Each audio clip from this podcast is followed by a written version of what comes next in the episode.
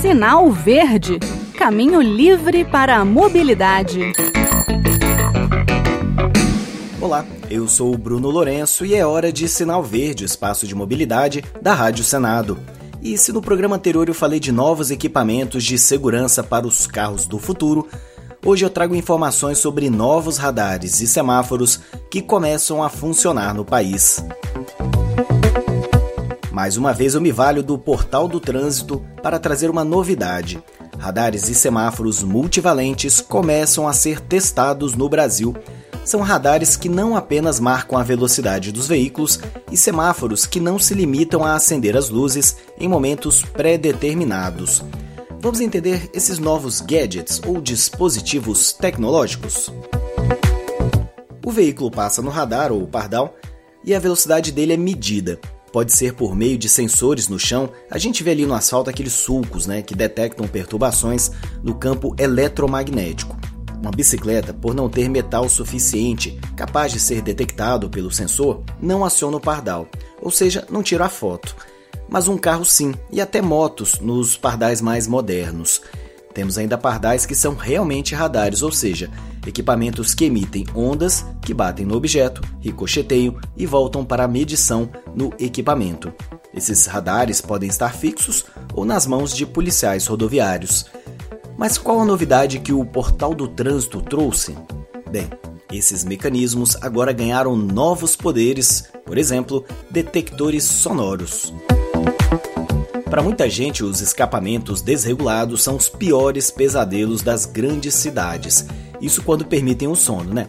Um radar em teste na cidade de Curitiba promete flagrar e autuar esse tipo de irregularidade. A partir do momento em que uma fonte sonora acima de um determinado nível de decibéis ultrapassa o limite definido, o sistema automaticamente é acionado e o equipamento começa a tirar fotos e gravar vídeos de possíveis fontes sonoras.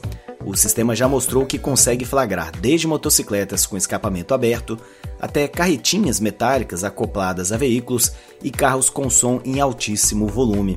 A iniciativa, que já funciona em vários países, ainda não pode multar, mas já foi comunicada ao CONTRAN, o Conselho Nacional de Trânsito, e no futuro próximo pode virar realidade no Brasil caso passe nesses testes em Curitiba.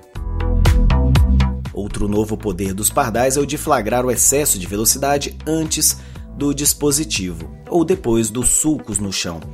Não adianta frear em cima desses sensores ou acelerar logo em seguida, porque eles podem detectar a infração com bastante amplitude. É uma inovação explicada pelo efeito Doppler. Esse conceito da física diz que quando um objeto se aproxima ou se afasta do observador, há uma variação na frequência. Isso é útil para determinar se uma galáxia está vindo ao encontro da nossa e em que velocidade, e também para saber se um carro está vindo rápido demais. A gente, pelo som, percebe né, se uma moto está vindo ou se afastando. Pois é, o novo radar detecta as ondas sonoras e calcula com precisão a velocidade, mesmo fora do sensor instalado no asfalto. Os novos pardais também estão vindo com a capacidade de detectar conversões irregulares, mudanças de faixa não permitidas, paradas sobre a faixa de pedestres e, em alguns casos, até condutor manuseando o celular. Aliás, essa moda está causando discussões acaloradas na Argentina. Quem foi multado por esses dispositivos por dirigir com o celular em punho fica revoltado, como é de se esperar. Aqui não será diferente, aposto. Agora vamos falar de semáforos modernos.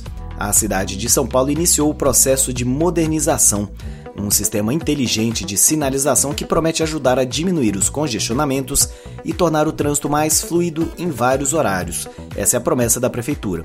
Esses semáforos né, serão capazes de detectar o fluxo de veículos, de enviar os dados para uma central, então os famosos algoritmos vão fazer o trabalho de determinar se terá sinal verde ou quanto tempo ele vai funcionar.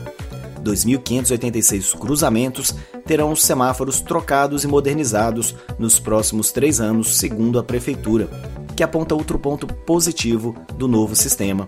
Os furtos de cabos de força e a interferência também no funcionamento por conta de mau tempo será mitigada ou até eliminada, já que, como todo o sistema será interligado, qualquer intercorrência será imediatamente corrigida. Essa é a expectativa dos gestores do trânsito na nossa querida Sampa. E chegamos ao final de mais um Sinal Verde. Acharam interessantes esses novos pardais e semáforos? Comentem aqui com a gente. Nosso e-mail é radio@senado.leg.br e o WhatsApp da Rádio Senado é 61 98611 9591. Os episódios anteriores podem ser encontrados com uma busca na internet por Sinal Verde, Rádio Senado, ou então na página www.senado.leg.br/radio/podcasts. Um abraço e até o próximo programa. Sinal Verde, caminho livre para a mobilidade.